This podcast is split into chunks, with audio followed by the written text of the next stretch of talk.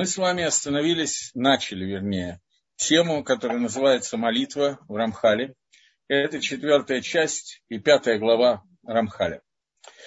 Дери Гашем. Он говорит, я, мы брали, прошли несколько строчек, поэтому думаю, что имеет смысл это перечитать.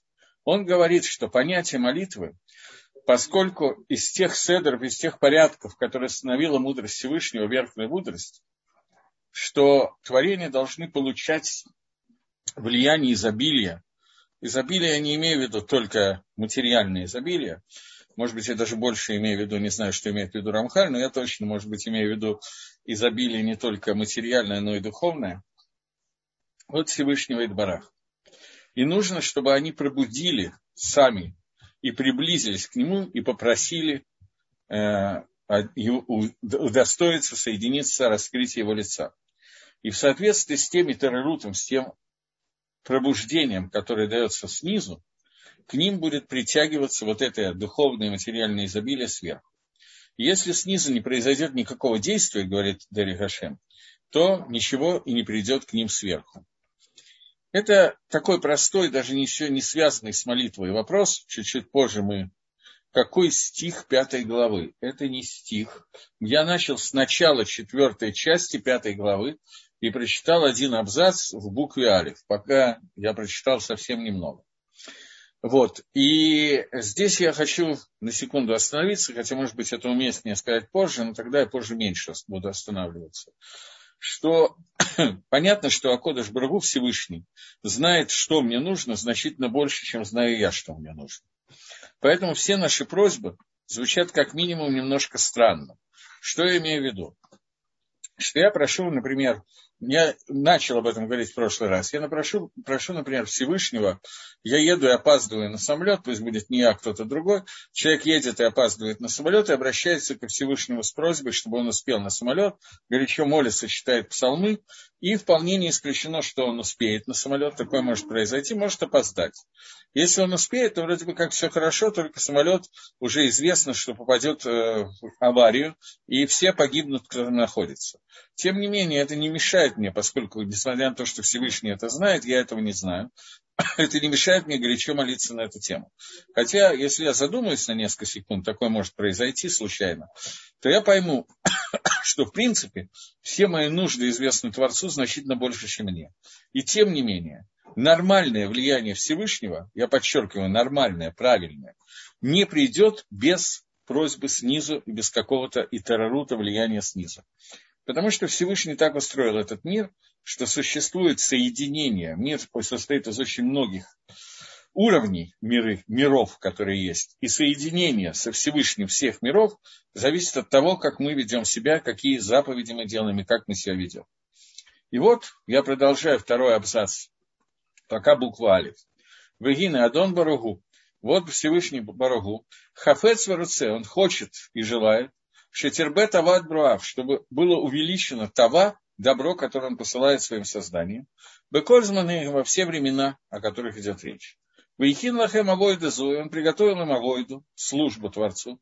Йомба ему каждый день как шма, который мы учили в прошлое занятие, как молитва, которую мы учим сейчас, и как любые мецвод, начиная с надевания тфилин, а на самом деле начиная с надевания тфилин, правильного надевания обуви, когда ты проснулся и так далее. Шаль еда, что посредством этой авойды, и Машех Лаем Шехва, к людям притянется вот это вот бесконечное влияние, изобилие, э, шефа Гацлохи, шефа изобилия, Гацлохи, успеха и брахи. В соответствии с тем, что они нуждаются, с их мацамом, в соответствии с их существованием в этом мире. Я напоминаю просто, что в прошлый раз мы это прочитали, я привел вам историю, которая из Гемора Брахот, история про раби Ишмаэля Коэн Годеля, который зашел в Бифним, внутрь Кодыша Гдашим в Йом-Кипр, и внутри святой святых Всевышнему сказал, Ишмоль, сын мой, благослови меня.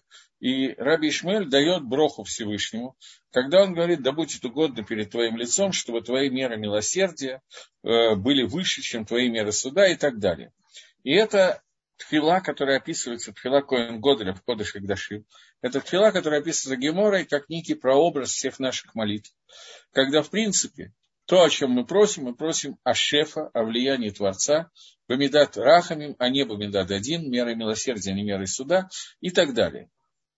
Однако, говорит Рамхаль Амнам, Омик Ятер Ешбейньян, есть более глубокое понимание этого вопроса. Вугу, что это? Кигина Адон Барагу Всевышнему Благословенному, Натан Ла Дия дает человеку знание. Льет Минагек Ацмо, чтобы он мог управлять собой, Бааламо в этом мире, Бесейха Любатвуна, мозгами и умением разумно рассуждать. Ваемизга Масала, поэтому Всевышний одновременно кладет на человека ношу, льет мифаке хальцаркав кулом, чтобы человек следил за всеми своими нуждами целиком. Вайньян, суть состоит в том, что Мисат Аршней Шарашим, это держится на двух корнях. Первое. Ликрош или Адамах живото – это йокар, важность человека и его высокая ступень. Шинитан Луасейха, что ему дан разум в я и знание, чтобы быть Минахеля Тасмокерау, чтобы он вел себя как положено и сам руководил своими вещами, то есть управлял собой. Шини, вторая вещь, которая существует, это эсек Баалам, тот эсек, те дела, которые человек делает с миром, для того, чтобы ликашер бы и чтобы соединить, связать мир, разные элементы мира. То есть человек воздействует не только на себя, но он воздействует своими действиями на все миры. И это воздействие, оно определяет то, как будут связаны миры между собой и как они будут связаны с Творцом. Зе мимаши микаемова мацавова наши.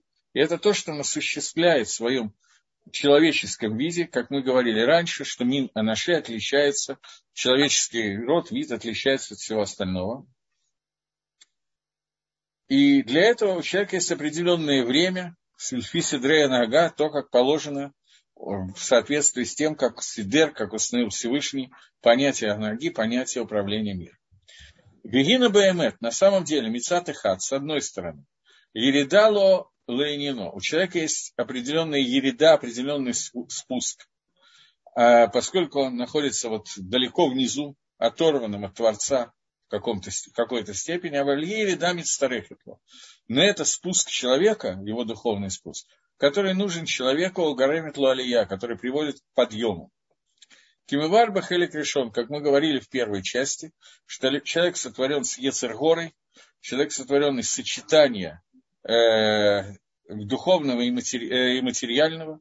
И материальное – это то, что опускает человека на более низкий уровень, потому что существуют человеческие инстинкты. Я так краем уха услышал в конце предыдущего урока Рабанит Гурфинкель, что вы говорили о вредных привычках, может, не говорили, может, только вопрос был, которые появляются у человека в детстве, в раннем и в более позднем и так далее, которые связаны, в общем, с условными инстинктами, которые вырабатываются у человека, очень сильно похожи на инстинкты собака Павлова, которая чувствует, э, что ей пора кушать, у нее выделяется слюна, и у человека, в общем, тоже сильные инстинкты покушать, поспать и так далее, которые мешают, материальные инстинкты, которые мешают нормальному функционированию на духовном уровне человека. И это то, что говорит Рамхаль, является ередой, является, что человек опустился, он находится очень низко. Но с другой стороны, это опускание нужно для подъема. Он был опущен Всевышним, еще немножко опустился сам, но это уже другой разговор. С целью подняться, потому что без того, чтобы так опуститься, невозможно подняться на уровень шлемута. И так же, как эта ереда, это спуск, она мецтарефит, она нужна человеку, фининоба аламазе, в соответствии с тем, что он делает в сущности человека в этом мире. С другой стороны, нужно шелотирбея терми машаровой, чтобы эта ереда не было больше, чем то, это минимальный размер, который следует.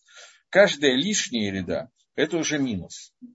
Потому что, с одной стороны, человек должен состоять из материального и духовного, с другой стороны, его функция привести себя и весь мир к состоянию, которое будет ровно наоборот тому, что сказал Маркс. Бытие определяет сознание, но оно должно прийти к состоянию, когда сознание определяет материальность и бытие. И чем больше материальности в человеке, когда она больше того размера, который установил Всевышний, тем ниже спуск человека на этой лестнице, о которой мы говорим, и тем тяжелее ему подняться и привести к нормальному состоянию себя. Потому что Гинек Фимаши Ербев Листабек Банине Алам, чем больше человек увеличивает и э, перепутываются у него вопросы этого мира, чем больше он с ними смешивается, тем больше он отодвигается от верхнего света, и тем больше он погружается в тьму. И это как бы такая функция человека, чтобы он регулировал то, что необходимо, необходимо, но больше не надо. Это меда, это качество, которое называет э, в той же в книге Рамхаля, только не Дери Хашем и Силат Кишарим, у Рамхаля есть довольно много произведений искусства, так сказать, книг, которые он написал. Наиболее известные это Дери Хашем, да, Тмунот и Месилат Кишарим, поскольку это не книги по Каболе, а книги, которые как бы опираясь на Каболу, но говорят нормальным человеческим языком и рассказывают о мировоззрении, это Дери Хашеми да Твунот, и о Мусаре, о том, как себя исправить, это Масилат Вишарим. Э, сейчас я отвечу на два вопроса, которые появились. Одну секундочку. Так вот, Масилат Вишарим объясняет, что нормально, может быть, я сразу отвечаю на этот вопрос, второй вопрос, как понять, до какого уровня опускаться. Э, значит, Месилат Ишрим объясняет, что у человека есть какой-то минимум, который ему установлен, который называется «можно и нельзя», который установила Тора. Есть уровень «можно и нельзя», который установили наши мудрецы. И есть уровень, который целая ступенька, целая лестница по поводу того, как постепенно подниматься на более высокий духовный уровень минимум, который существует у человека, это меда, мера, которая называется, я объединю две меры вместе, митцвот, за, митцвот делай, митцвот не делай, это сгерут и зарезут. Это аккуратность, чтобы не нарушить чего-то, и зарезут – это поспешность, чтобы сделать какие-то митцвот делай. То есть это две, два минимальных уровня, когда человек должен жить таким образом, чтобы он постоянно над каждой вещью, которая пришло ему сейчас, подумал в первую очередь, если он сейчас это сделает, не будет ли это авейра, не, будет, не придет ли он посредством к этому, к какому-то преступлению. И самое меньшее, что должно быть, это те мецвод Рабоном, которые Рабоном для нас установили. Я должен следить, чтобы я их не нарушил, поскольку нарушая их, могу подняться на более высокую ступень, и более высокую в плохом смысле этого слова, и нарушить заповедь Истора. Но минимум, который должен быть, это постоянное внимание о том, чтобы не нарушить какую-то мецву, даже дарабон. И внутри своих позитивных действий, которые делает человек, позитивных, я имею в виду действия, а не отсутствие действия, человек должен постоянно думать, насколько ему надо спешить, может быть, надо, может, нет. Иногда ему надо не спешить, а наоборот сесть и подумать, потому что ему кажется, что я делаю что-то хорошее. Но он может знать по себе, что когда ему что-то показалось, он побежал это делать, результат будет плачевный. Уже несколько раз так получалось. Но в случае, если он видит, что это возможно сделать митсву, он должен бежать по дороге к митсве. Почему я говорю, что это не всегда? Я приведу какой-нибудь пример. Пример такой стандартный, я, в общем, в основном на этих занятиях беру избитые примеры, но, тем не менее, они потому избитые, что их часто приводят, потому что они, в общем, хорошо описывают ситуацию. Человек, который занимается Торой, либо в это время, либо целый день занимается Торой, и вдруг к нему приходит кто-то и говорит, что вот давай сейчас пойдем, есть какая-то заповедь, которую нужно делать. Человек должен подумать, что сейчас правильно делать Альпидин Альпигалоха по закону.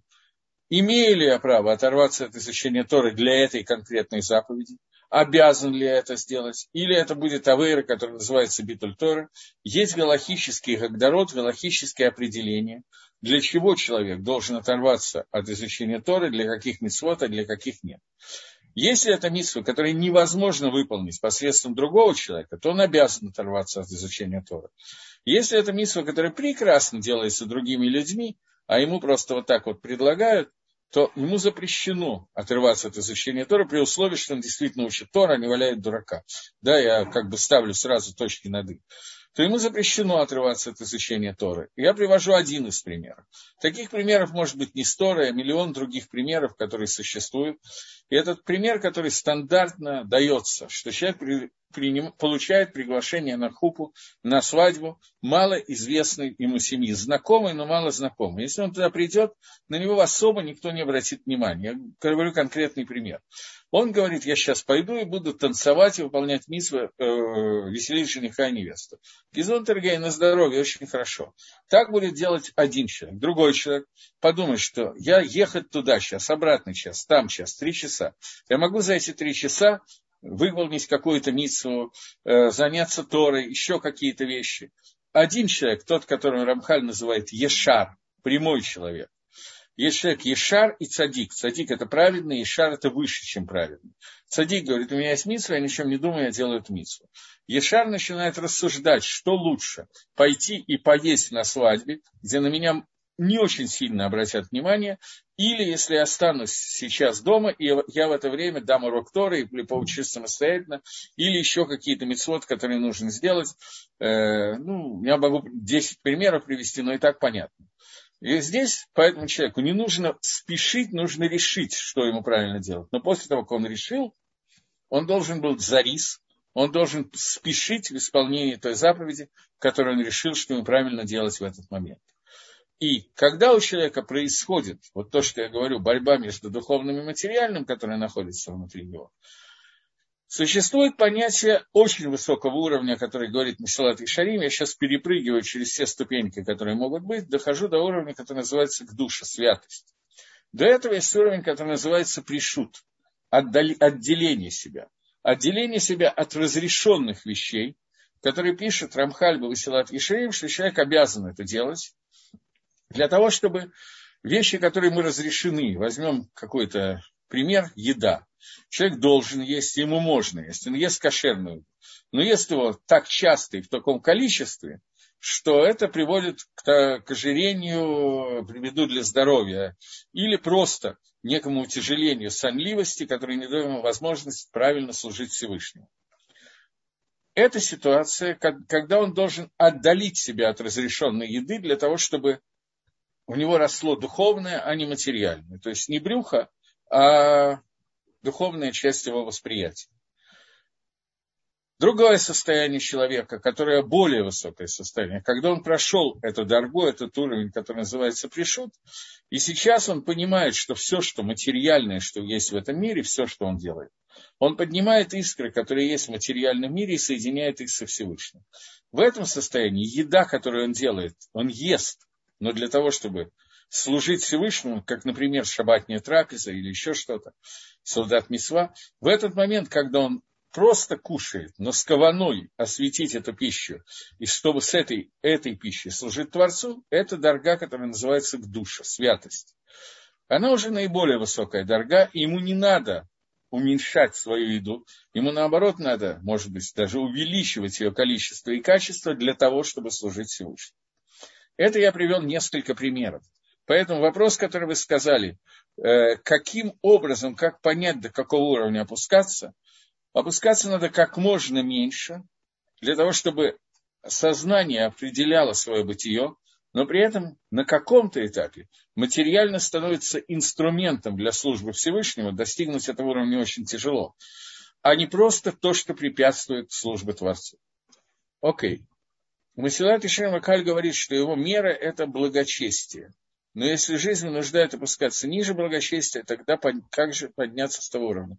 Я не очень знаю, что такое благочестие, э, как, что, что Рамхаль пишет на Лашон Кодыш, потому что я не знаю, чему слово благочестие э, соответствует в этой барайте, который он приводит Раби Пинхаса Бенира, поэтому мне трудно ответить на этот вопрос. Это хасидут, это пришут, это гдуша все эти слова по-русски отсутствуют, поэтому какое-то слово, которое здесь говорится, я не знаю просто. По поводу книги Дери Гашем, это часть устной Торы или просто философский взгляд мудреца Торы, как один из возможных точек зрения. Безусловно, это часть устной Торы. У Торы есть 70 граней, 70 лиц, которые существуют. И Рамхаль здесь описывает в этой книге, она посвящена тому, чтобы человек, который ее учит, понял, для чего существует этот мир и какая его задача в этом мире. Понял это в самых общих чертах, не входя в детали. Поэтому эта книга достаточно короткая. Для того, чтобы человек понял, что такое вода Гашем, что такое служба Всевышнему, и, собственно, кто такой Гашем тоже, для того, чтобы в дальнейшем он мог подниматься и входить в детали этого, изучая Галаху, Гемору, то, что нужно э, человеку изучать для того, чтобы по-нормальному служить Творцу. Но это общий взгляд, который помогает понять, зачем все это нужно. Немножко понять смысл жизни с той точки зрения, которое было получено Маширабейну на горе Синай и передано, передано по традиции. Поскольку традиция передачи фиксировалась в разных книгах, на разные накудот, в разные, разные направления, разные элементы, Тарамхаль сделал некоторую суммарную книгу, где он привел очень много других книг, которые написаны на эту тему, включая Зогар, Аризали и так далее, книги по Каболе. Потому что книги по Каболе очень много внимания уделяют этой части.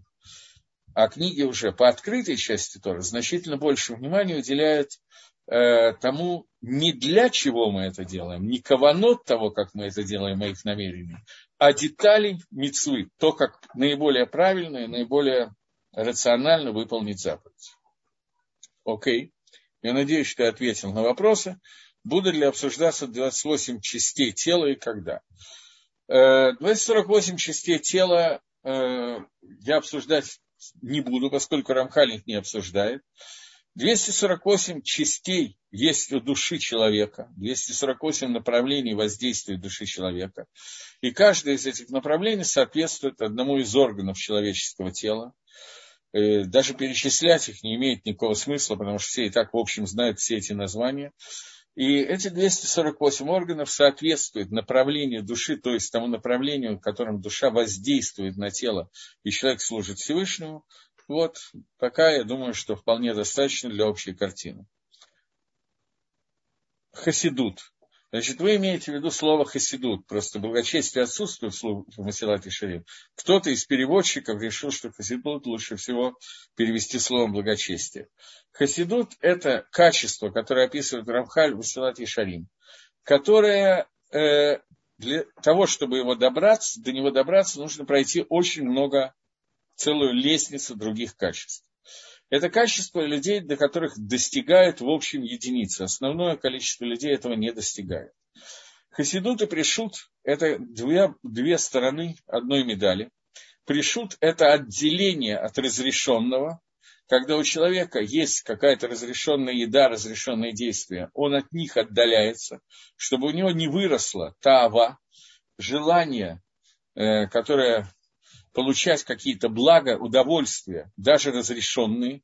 Человек запрещает себе разрешенные вещи для того, чтобы у него, либо для того, чтобы не прийти к запрещенным вещам, из-за того, что он привык получать удовольствие, он будет получать удовольствие от запрещенной вещи, если он привык к разрешенным.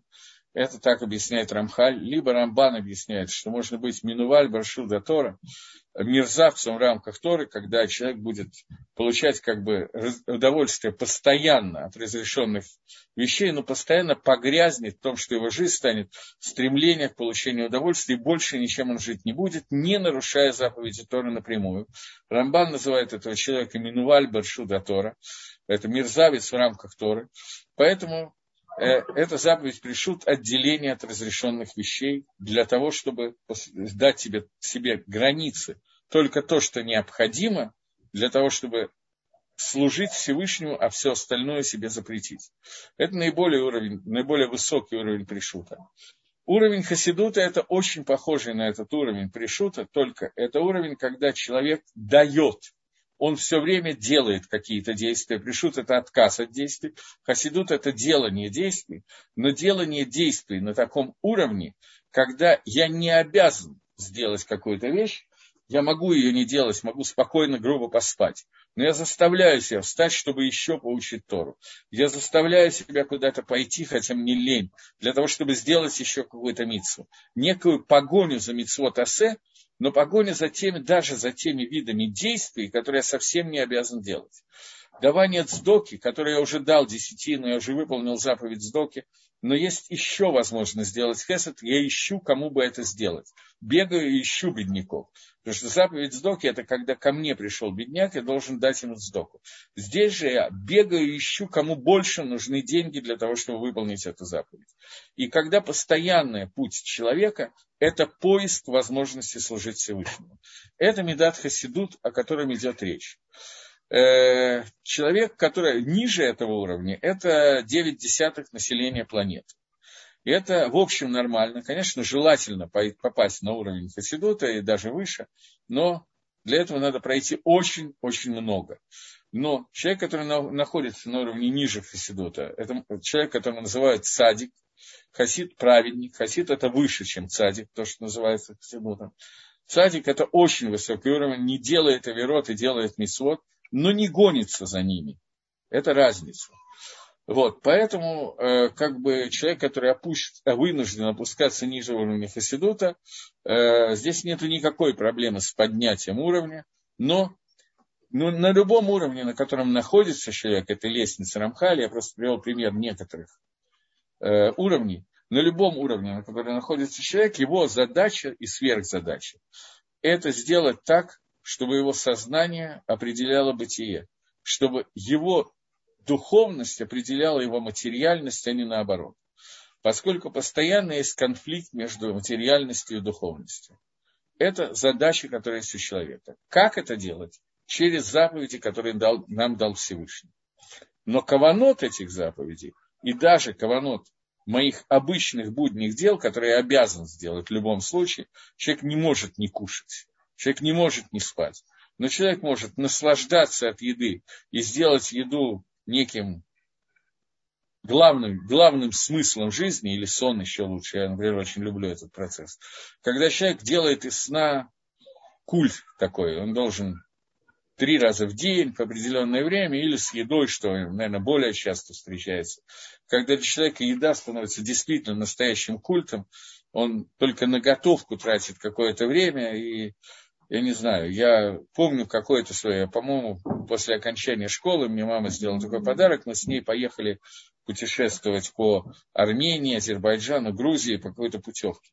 И вот у меня осталось впечатление, по-моему, в Армении, если я не ошибаюсь, около гостиницы на Ире, если я не ошибаюсь, там был какой-то частный сект, сектор, несколько домов, и там э, вот э, эти армяне выходили с утра, то есть я не знаю, когда они выходили, потому что когда я выходил из гостиницы, они уже сидели на столике возле крыльца, и они целый день, я уходил, они сидели, я приходил, они сидели, они целый день пили какое-то вино и коньяк, и ели дыни, арбузы, виноград, персики и так далее. По-моему, больше ничего вообще не ели.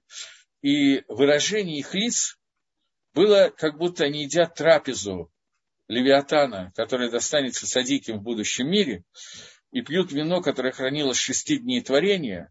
И вообще тайва, гано, которая была на их лицах, я ничего подобного больше ни разу не видел. Это смысл жизни, а жены постепенно приходили и меняли то, что стоит на столе, на следующую порцию. Они там сидели, разговаривали и пили, и ели. И так вот 24 часа в сутки, 7 дней в неделю. Наверное, когда-то шли спать, но я не знаю когда. Я этого не застал. Вот. И такая вот жизнь становится, когда тайва возведена вообще. Никакой духовности разговора нету, есть только тело. Вот об этом идет речь, что человек должен довести себя до состояния, когда главное, что есть у него, это даже вещи, которые необходимы для жизни, нужны для того, чтобы служить Творцу, а не наоборот. Таким образом, перехожу к следующему вопросу, который мне задали. Когда ест шаббат считается культом или митцвой? Когда человек ест в шаббат, потому что шаббат – это день недели. Поэтому это один из дней. Когда я ем в шаббат, потому что я просто люблю жрать, а жру я всю неделю и в шаббат тоже – то это культ еды, и это, в общем, когда человек живет своей тайвой, своим желанием, стремлением к получению удовольствия. Но когда человек ест шаббат, и шаббат выделяет из остальных дней недели, он ест другую еду более хорошую, он одевает другие одежды, э, чистые одежды, другие одежды, праздничные одежды шаббата. Когда он кушает в шаббат какую-то еду, которая оставляется именно на шаббат, ее можно доесть после шаббата, но эта еда готовится лихвот шаббат, то тем самым человек делает мицу. Он отделяет шаббат от остальных дней недели. Он шаббат себя ведет иначе, как в остальные дни недели. Он это делает, потому что Всевышний сказал, что этот день должен быть выделен едой и одеждой. Тогда это становится заповедью, как любая солдат Митсва. После меня Равзильбер дает урок. Так вот, история, которую мне рассказал Равшиман Грилиус из давних лет, когда Рафицка Зильбера, я думаю, что мало есть кто застал из тех, кто меня слышит. Равицкак Зильбер всегда находился в состоянии спешки, потому что он бежал делать мецвод. По дороге, куда бы он ни шел, не ехал по дороге, он всегда опаздывал, потому что по дороге он делал еще две-три миссы. И вот как-то он на очередной раз опаздывает на какую-то барницу, на которой сидел Шимон, Равшимон Грилиус. И, значит, его в президиуме садя, сажают на мизрах, он садится, как раз в этот момент давали пирожные. Официант видит, что пришел Рав, сел в президиум, он подходит, может быть, Рав хочет салатика? Да, говорит, хочу. Ему приносят салатик. А курицу хотите? Хочу.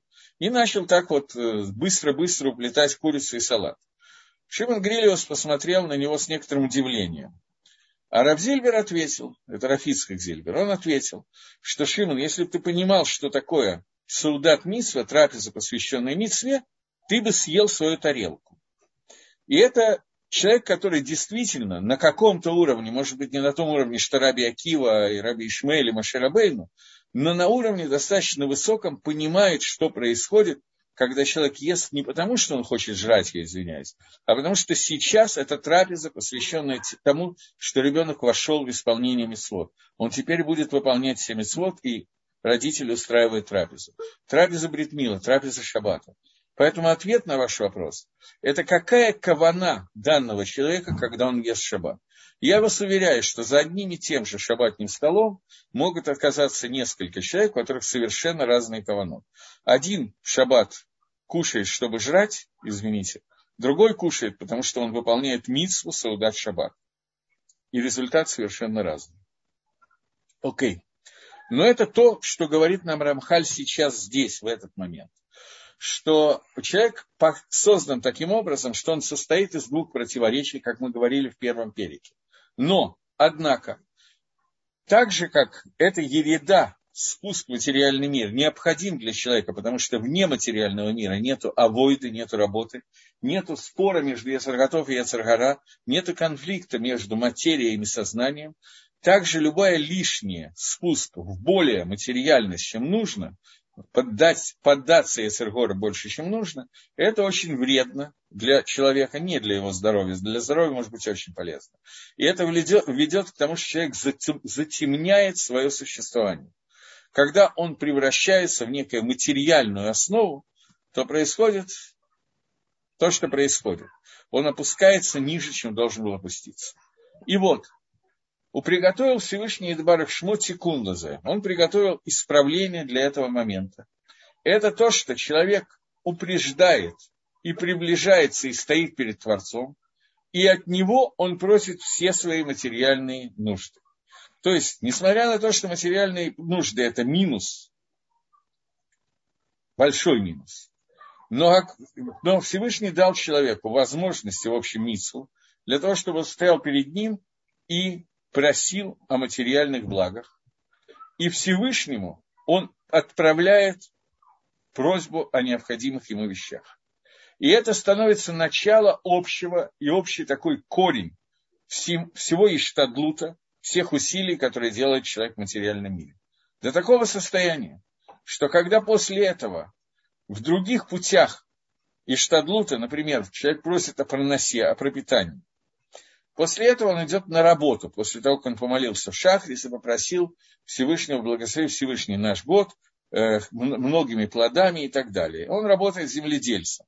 После того, как он попросил Всевышнего о хорошем урожае, я просто цитирую девятую броху Шманесра, после того, как он попросил и пошел пахать поле, делать гештадлут усилия для того, чтобы помидоров выросло много. Что все пути гештадлута, все пути этих усилий находятся у человека то не окажется так, что он будет мисубах, что он перемешается, перепутается и погрязнет в материальности и духовности, поскольку он уже упредил и подвесил всю материальность, весь заработок. Я привожу пример из одной брахи, дальше вы увидите, что остальные брахот то же самое. Он подвесил его от Всевышнего Идбарашмо. И теперь эта ереда и это опускание его на уровень гештадлута усилий для добывания э, зарплаты не будет очень большой ередой, не будет очень большим падением, но оно будет опираться на тот секунд, на то исправление, которое было сделано перед этим. Другими словами, понятно, что материальность должна быть минимальной, и понятно, что она должна быть. Без нее нет человека, поскольку без тела души негде находиться, то есть она будет находиться, но это уже не человек. И никакой авойды, никакой службы Всевышнего без тела невозможно. А если есть тело, то надо кушать, надо одеваться, надо мыться и так далее, и так далее. Много-много вещей, которые необходимы для тела. Соответственно, здоровье нужно для тела, дети нужны, потому что это необходимость материального мира и так далее. Соответственно этому человек делает усилия для того, чтобы все это было. Эти усилия могут быть такими, что он забудет о цели своего существования, о цели понятия службы Всевышнего и займется исключительно материей, потому что нужны деньги, нужна одежда, нужна еда, нужно то, все пятое, десятое, и человек увлечется этим, и это очень понятно, потому что действительно телесные вещи нужны. Чтобы не произошло так, что человек уйдет от этого, Гакодыш Барагу дал ему возможность сделать так, чтобы он изначально понимал и знал, и это его функция – Вначале обо всем этом помолиться, имеется в виду Брахот Шманесра, здоровье, заработок, дети и так далее. Для того, чтобы он обо всем этом помолился, понимая, что источником это является Всевышний, а я в мире, после того, как помолился, должен сделать какой-то иштадлут, какие-то усилия, необходимые в этом мире. Но не эти усилия решают эту проблему, без них она не решится, но они не решают эту проблему эта проблема решается гашпой, влияние изобилия, которое посылает Творец. Поэтому, если мы посмотрим на текст Брахишмана Эсра, говорит Рамхаль, то он весь состоит из 18 благословений, которые есть, он весь состоит из материальных просьб к Всевышнему. Поскольку это так и называется в Геморе Дерихагав, молитва называется царкей Ша, нужды на один час, то есть в этом мире, в то время как э, Тора называется царкей Алам, вечные нужды человека. Но, тем не менее, нужды в этом мире, нужды этого мира, они существуют. И человек должен не только ими заниматься, но делать так, чтобы их давал ему Всевышний, чтобы они шли от Всевышнего. Это то, как объясняет Рамхаль, некая цель молитвы. Но не единственное, сейчас мы увидим. В плане Э, цикла лекций Дерегашим есть пункты в человеке 248 элементов, что исправляется во время исполнения шма. Это мы э, читали уже в прошлый раз. Где есть 248 слов? Думали, что это будет обсуждаться, вы говорите, что не будет обсуждать. Может быть, есть ошибка в плане урока. Вряд ли есть ошибка в плане урока. Мне кажется, что мы это обсуждали в двух словах на прошлой или позапрошлой лекции, когда я сказал, что кроме других вещей, которые мы обсуждали в Шма, есть еще то, что Шма состоит из 248 слов, каждый из которых соответствует элементам человеческого тела и человеческой души. И когда мы говорим о Шма и Сроле, о единстве Всевышнего, когда мы об этом говорим, то мы, кроме других вещей, кроме других тикуним, которые мы делали, кроме других, как это сказать, исправлений, которые мы делаем объявляя единство Всевышнего, объединяя все, что можно, мы объединяем человека с Творцом. Мы делаем двикут соединения человека и Всевышнего. И 200, все 248 элементов, которые мы не будем обсуждать, какие, какой именно к чему относятся, они соединяются с Всевышним на том уровне двейкута, на том уровне соединения, который возможен внутри этого мира для каждого из нас на разном уровне, со Всевышним. Это то, что я имел в виду, и это мы говорили, по-моему, в прошлый или позапрошлый раз. Больше я сейчас не думаю, что имеет смысл входить в этот вопрос. Я просто пишу какие-то заглавия в общей форме. Больше мне трудно сейчас сказать. Могу назвать эти элементы, но это никак не поможет нам уловить. Ну, просто чтобы как-то какой-то элемент указать. Шма слова. Не следуйте вслед глазам вашим, всех сердцам вашим, которые вы соблазняете, следуя за ними. Здесь есть слово глаза и слово сердца. Это одни из органов человеческого тела, которые связаны с определенными тхунот, качествами человеческой души.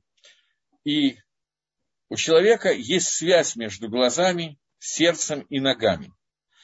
Эта связь состоит в том, что когда человек что-то видит, то только в этот момент, может не увидеть, а вспомнить, но это то же самое, вспомнить, что он видел когда-то у него возникает возможность нарушить заповедь «не возжелай», например. Когда человек видит какую-то вещь, ему эта вещь жутко хочется. И он начинает думать, почему у него Феррари, а у меня нету. Или что-нибудь другое, что он может пожелать, жена ближнего, все что угодно. И когда человек видит какую-то вещь, появляется в этом мире, внутри этого мира, появляется хейхитимца возможность, что его ноги поведут э, к этой вещи, поскольку сердце вслед глазам получает эту информацию, у него рождаются определенные желания, которые рождаются. Соответственно, читая эти строчки шма, мы исправляем глаза, сердце и ноги. Я привожу пример из трех органов. На самом деле это не совсем так, потому что глаза, их два, они состоят каждый из нескольких органов сетчатка, зрачок и так далее. Сердце оно одно, это один орган. Ноги, это каждый из ног, это три органа, три части. И таким образом здесь речь идет о исправлении внутри духовного и физического состояния этих органов, которые мы, как бы читая, соединяем с, с, с Творцом для того, чтобы мы не следовали вслед этих вещей, а следовали туда, куда говорит Гашем, и выполняя заповедь Галахти Бедраха. Это один вариант. Э, другой, я не могу 248, это просто займет очень много времени и не, не очень интересно. Другой вариант, который у нас есть. У нас есть такой орган, который называется рука.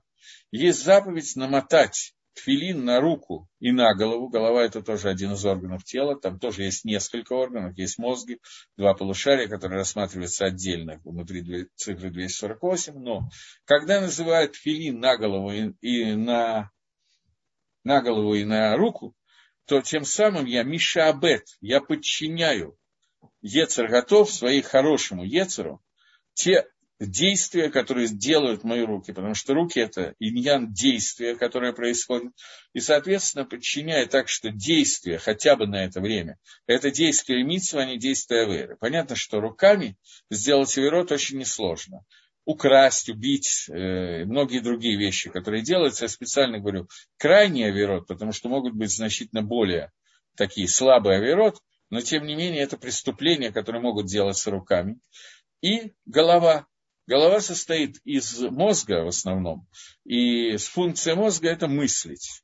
Когда у человека есть запрет, э, запрет об определенных вещах, даже размышлять о них, и, соответственно, надевая головной тфилин, суть которого, прошиет которого, объявляет о единстве Всевышнего, я пытаюсь подчинить, это одна из команот надевания тфилин, я пытаюсь подчинить свои мысли мыслям о единстве Творца а например, мыслям об Авойде Зойре, например, об идолопоклонничестве. И какие-то другие воздействия, которые происходят через твилин, которые мы читаем, что будет это знаком на твоей руке, и татахот, переведем знамением за неимением другого слова, на, между вашими глазами. Глаза тоже имеют к этому отношение, здесь тоже, потому что твилин называется вот здесь вот, месте, где прекращают расти волосы, но на то место, которое ровно напротив переносится между глаз. Таким образом, мы воздействуем на то, чтобы глаза не смотрели на те вещи, которые посылают неправильные сигналы э, в головной мозг, и, соответственно, чтобы мысли человека были очищены. Филин, который находится напротив сердца, он воздействует на то, чтобы желания сердца были как-то иначе сформулированы. Я не могу понять во время Саудат Мису в шаббат. Жру или выполняю заповедь? Ой, как я вас понимаю. Я тоже хочу иногда это узнать. Иногда у меня впечатление, что именно жру. Смотрите, на этот вопрос ответить я не могу за вас, и за себя-то не очень. Надо стараться, чтобы во время Саудат Шаббат у меня постоянно было понимание, что я сейчас ем, потому что это мицва, а не потому что я хочу пожрать. Больше здесь можно достигнуть только если мы изучаем понятие трапезы, понятие сауды. В общем и целом, я об этом просто неоднократно говорил, что человек, э, начиная с греха Адама, с того, как Адам ел от дерева познания, у нас любая еда, в ней есть какие-то вещи, связанные со злом. Других вещей тоже осталось, но всегда есть какое-то зло во время еды. Поэтому задача еды – отделить то, что может быть посвящено и соединено с Творцом, от того, что выйдет после этого в туалете, когда мы хорошо поедим. И это отделение, это и есть митство, которое мы делаем, когда мы каждый кизай, каждый кусочек, который мы съедаем, мы съедаем для того, чтобы выделить к душу, которая есть в материальном мире, и посвятить его Всевышнему. Это общее направление. Ведь накладывание твилин и руках на руках, на Рушма сказано несколько раз.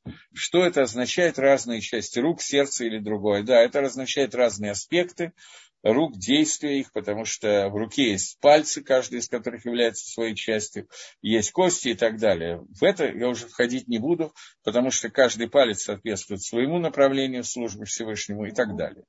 Но это входить сейчас не буду. Это слишком сложно. Я не могу перечислить все 248 частей за цикл лекций, могу их зачитать, взять просто из книги и перечитать 248 частей. Но мне кажется, что это ничего не даст. Просто для того, чтобы было понятно. 248 частей есть у мужчины, у женщины их не 248, а 252, поскольку у женщины есть трубы, матка, яичники и так далее, то, что отсутствует у мужчин. И 248 частей, о которых мы говорим, каждому из них соответствует одна из мецвод, позитивных мецвод в Торе. Часть этих мецвод у нас сейчас, мы не, не в состоянии этого сделать, потому что у нас отсутствует храм. Например, вас, вас, вас так сильно это заинтересовало, но я не хочу на эту тему слишком долго говорить. Просто считаю, что вопросы, которые вы задаете, мне надо отвечать.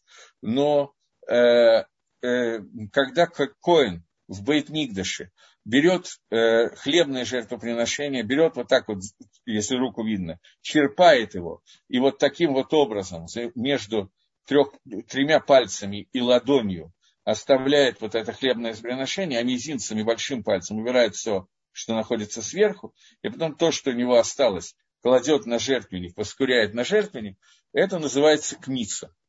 В этом участвуют все пять пальцев и каждый из пальцев выполняет свою функцию. Отсюда идет название этих пальцев. Например, вот этот палец, который мы, по-моему, называем по-русски безымянный, он называется комец. От того зачерпывание – это крайний палец, который производит это зачерпывание. И, соответственно, тут нужно входить в действительно серьезные каббалистические вопросы, которые я просто не в состоянии зайти вообще, а в таком курсе в частности, по двум причинам. Вы еще не готовы для этого, и я уже не, еще не готов. Не, не уверен, что буду готов для этого. Но общее направление – это то, что каждый палец во время жертвоприношения, поскольку рука участвует в жертвоприношении, то вот эти вот органы выполняют каждый свою функцию, например, в этом хлебном жертвоприношении. Указательный палец, который называется эцба, полностью сегодня не может выполнять свою функцию на правой руке, на левой может. Почему? Потому что мы должны его, его окунуть в кровь, Каген, который брызгает этой кровью на жертвенник в определенных жертвоприношениях. В отсутствие этих жертвоприношений полного тикуна, полного исправления этой части тела быть не может, только за счет изучения Торы, когда мы изучаем этот момент. И так далее. Я думаю, что общее я направление дал, и вполне достаточно, чтобы не входить в 248 частей. Некоторые митцвот приравниваются к исполнению всех 613, хотя храма пока не отстроен. Хотелось бы знать все 613, но если цикл ваших лет хватает 240, то хотя бы 248. Смотрите, 613 митцвот делятся на две группы. Митцвот делай, их 248, митцвот не делай, 365. Просто перечислить все эти митцвот, это, на эту тему написано несколько книг. Есть книга Рамбама Сефера Мисот, где он перечисляет 613 заповедей. Есть Рамбан, которые приходят и говорят, часть мецвод, которые перечислили Рамбу, туда не входит. Есть книга Бааля Аллахот Гдалот, которая это перечисляет. Есть Сефер Хинух, который это перечисляет и так далее. Есть достаточно много споров по поводу того, какие из мецвод не входят, а являются 613 мецвод – это корни всех разновидностей, которые оттуда вытекают. Есть много махлокисов, многих решений первых комментаторов, что это именно за 613 заповедей. Часть из них на, их, на эту тему нет спора. Но часть из этих мецвод, входит ли это в 613 или нет, на эту тему есть споры. И они делятся на мецвод асе и мецвод лота асе. Поэтому споры есть и про 248 мецвод, и про 365 мецвод. Поэтому это даже не цикл лекции, это определенное занятие, которое надо взять Сейфера Мицвод, например, Минха Сицкак, и Минха Схинух Слиха, и читать эти Мицвод с комментариями, с объяснениями законов, которые делаются внутри этих Мицвод, которые дает Ахроним последние комментарии, комментаторы. Это занятие, ну так, на пару лет и не раз в неделю. Поэтому понятно, что мы в это входить сейчас не будем, а описывать их около этого. Я описал несколько вещей, показал направление. Мне кажется, что этого достаточно для цикла Дери Хашем. Вот. А цикл, который вы говорите, это действительно совершенно другое. Это не цикл мировоззрения, это цикл Галахи, чтобы узнать, как какие митцвот делаются. То, что вы написали в начале, это совершенно верно, что есть митцвот, про которые написано, что они приравниваются ко всем митцвот. Такая митцва одна, которую мы читаем каждый день перед, во время Шахриса, в общем, перед Шахрис, она написана в Мишне трактата П, которая говорит, что вот вещи, у которых нет предела, э, перечисляет некоторые вещи, потом говорит, вот вещи, которые человек делает в этом мире, получает э, проценты за них в этом мире, а награда остается в будущем мире. Перечисляет некоторое количество этих смыслов и говорит, в Талмуд Тойра кенегет кулам, а изучение Торы соответствует всем 613 заповедям. И изучая Тору, изучая того, как, то, как надо делать митцвот, мы присоединяемся ко Всевышнему на уровне всех 613 каналов, которые есть внутри человеческой души, человеческого тела и так далее, объединяясь с Торой, мы объединяемся на уровне всего вместе, и это то, почему э, Талмуд Тора сказано, что это Кенегит Кулам. Головной тфилин, ой, Головной тфилин и ручной тфилин. Это одна мисва или две. Это две разные мисвы. Поэтому, если у человека нет руки, он должен надевать только головной тфилин. Если у человека потерялся, он живет в том месте, где нет головного твилина, он должен надевать только ручной твилин. Это две разные мецвы. Имеется в виду 613 заповедей, 613 частей тела. Хотелось бы услышать, где какая миссия на какую часть влияет. Но если вы обсуждаете 248 деталей, это еще раз, я не хочу в это входить. Есть пальцы, есть фаланги пальцев, есть рука, которая состоит из 14 органов тела, вот эта вот кисть, которая состоит в ней 14 костей, 14 органов, это во второй руке еще 14, здесь каждая из этих костей это еще две и так далее нет никакого смысла их перечислять. Поэтому я очень плохо знаю анатомию, я не знаю этих названий ни на иврите, ни на русском, показать это можно, но это совершенно не имеет никакого смысла для понимания того, о чем мы говорим. Вот, а урок анатомии я не в состоянии провести, к сожалению или к счастью. В кисти 26 э, частей. Не 26, а 28, если уже говорить об этом. Это гематрия, числовое значение слова яд – рука, умноженная на два. Э, какие из них сосчитаны, те, которые не сосчитаны в современной анатомии, это еще один вопрос. Но давайте мы все-таки отвлечемся от анатомии и пойдем дальше. Иначе меня будут ругать кто-нибудь из слушателей, что я чересчур много внимания уделяю не нашей теме. И вот, э, Всевышний говорит, я считаю букву Гимл, э, третья, третья подчасть в пятой главе, четвертой части. И вот это из Хеседа, из милости Всевышней, которая у нас есть, что дать человеку место, чтобы он приблизился ко Всевышнему Идбарах, ко Всевышнему благословенному. А Фальпи, несмотря на то, что Кфима Цаво Ативи, в соответствии с его природным положением человека, Немца Рахок Мингаор, он очень отдален от света Творца, у Мишухаба Хоших, он погружен в тьму. Вегайну, а именно, Шанатан Ларшу, что Всевышний дал ему право, Шеямот Лифанав, чтобы человек стоял перед ним в икра и обращался ко Всевышнему по имени. То есть человеку дана возможность, несмотря на то, что он находится где-то очень глубоко, где-то очень далеко и находится внутри э, тьмы и, и тьмы, э, э, и тогда поднимается он из своего шпилута, он становится перед Всевышним, обращается к Творцу, и поднимается из своего шпилута, из своего э, низкого духовного уровня, который у него в законе, в соответствии с тем временем, в котором он находится, потому что сегодня мы находимся в состоянии тьмы. И он находится, что он приближается перед Всевышним и отправляет к нему свои просьбы и свою сущность, как мы уже упоминали. И вот, это хомер от Это то, что является хомером, более хамурный, более серьезный, ну, я не знаю, как хамур перевести, слово легахмер, устражить. Это более строгая часть молитвы, что человеку запрещено в ней отвлекаться и прерываться вообще. Прерываться.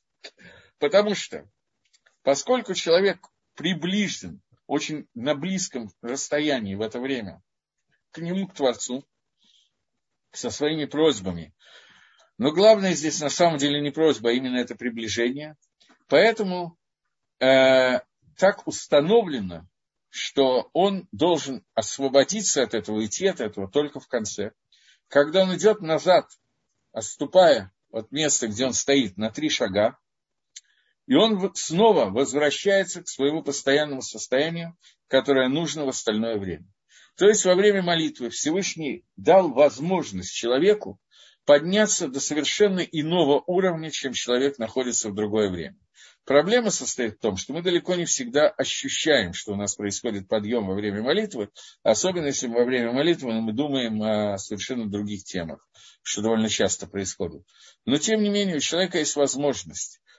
И даже плохо молясь, он реализует частью эту возможность, когда он присоединяется и прилепляется к Творцу на совершенно новом уровне.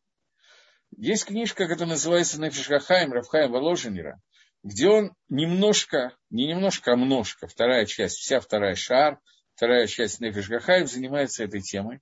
Он объясняет, как работает молитва человека и подчеркивает, что главное в молитве – это не личные просьбы, которые я говорю, которые изложены, Аншейк Неса Дагдала, молитву составили мужи Великого Собрания, и составили, включив сюда все, что необходимо человеку для жизни – но составили ее не только в виде вот этих материальных просьб, на которые сейчас нам упирает Рамхаль, и говорит, что в это время я поднимаюсь до какого-то другого уровня. Но каждая моя браха, слава Бору Хата, благословен ты, это соединяет человека снизу, пробивает какой-то уровень и соединяет через все миры со Всевышним. В это время делается кэшер, делается узел, которые соединяют все миры с Творцом, и три раза в день, когда мы это делаем, каждый раз след от этой молитвы остается внутри мира, и все миры с каждой нашей молитвы, каждого из нас, больше связываются со Всевышним, чем раньше, включая самый низкий мир, где находимся мы с вами на нашей материальной точке. Поэтому каждый раз мы соединяемся, мы соединяем все и соединяемся с Творцом.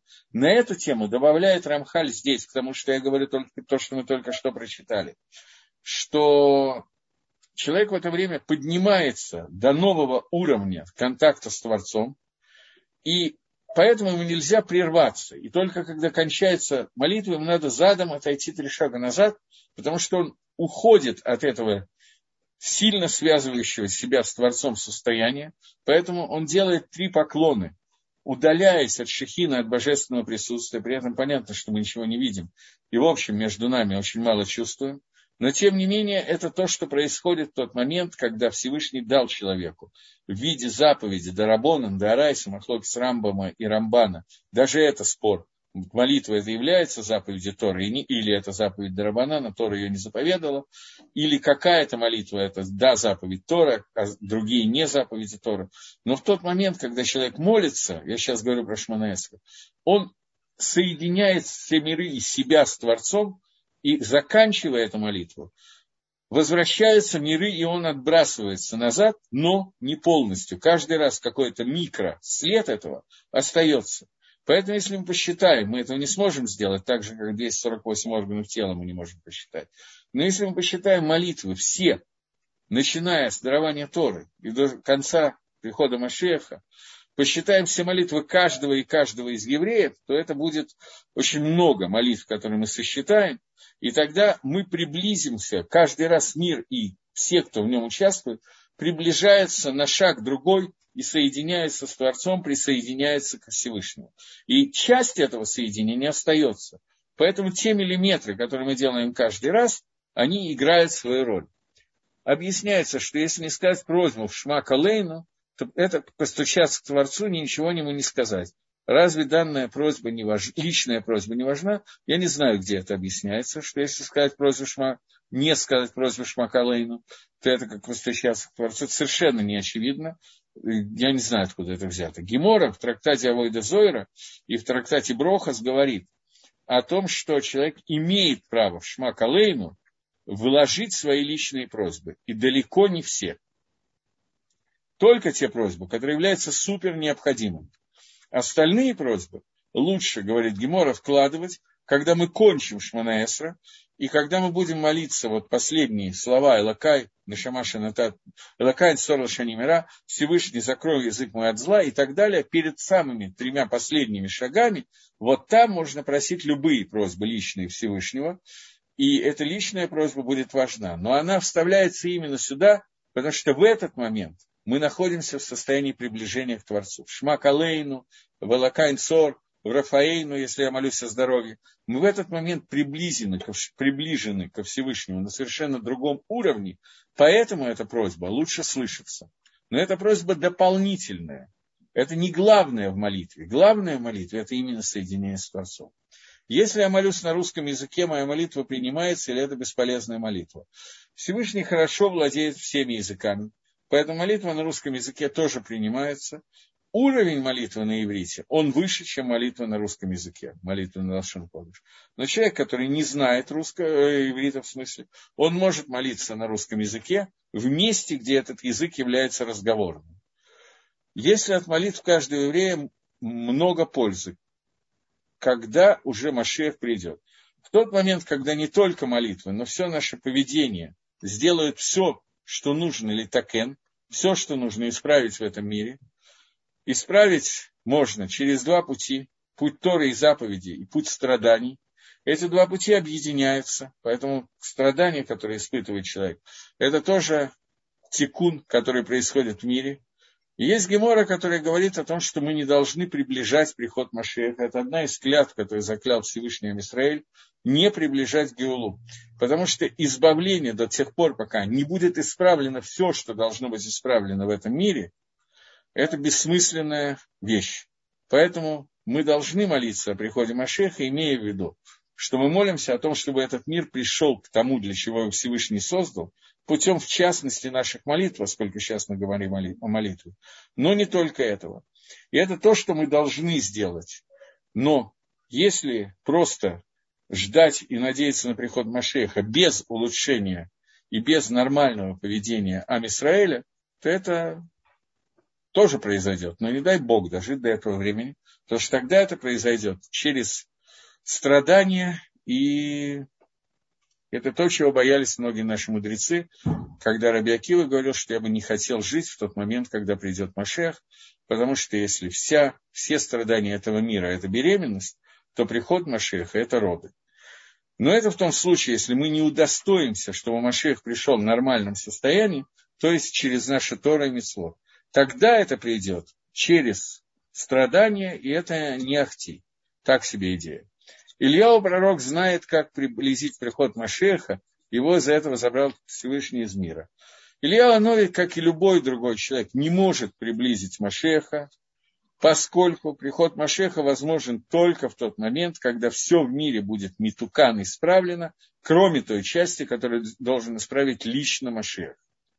Илья Нови – это очень интересная судья, но жизнь наша не для того, чтобы пришел Машех. Это вас обманули.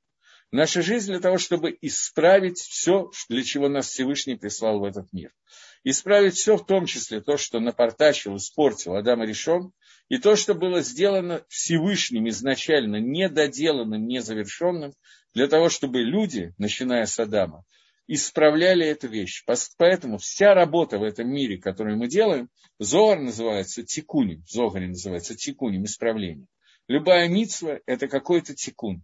До тех пор, пока эти тикуним не соединятся и не придут к нужному результату, Машех не может прийти технически. Поэтому, например, когда колено Ефраима упредило выход из Египта, поскольку время выхода еще не пришло, то 300 человек из колена Ефраева умерли в пустыне, поскольку они не... До того, как до... пришло нужное время, для того, как... до того, как мы с вами это не сделали, то нет никакого смысла в каких-то вещей, вещах. Поэтому наши молитвы о приходе Машеха, например, «Эссемах Давид Авадеха, э, росток Давида, твоего раба, вырасти, и увидят мои глаза твое возвращение в Иерушалаем», это молитва, чтобы все, что нужно было Литакен, было исправлено, и только тогда произойдет то, что должно произойти во время Геулы, во время избавления. В, в молитве исцеления лучше назвать имя больного или лучше в конце. Зависит от тяжести больного. Если человек действительно тяжело болен, то правильно это делать в начале. Ну вот в молитве исцеления. Но если это такое легкое заболевание, то лучше делать в конце. Если предел исправления недостаток, когда, тогда человек умирает, а когда придет Машех, будет уничтожена смерть. До того, как смерть будет уничтожена, все умрут, потому что все должны пройти процесс оживления из мертвых, как мы учили внутри книги Дери Хашем.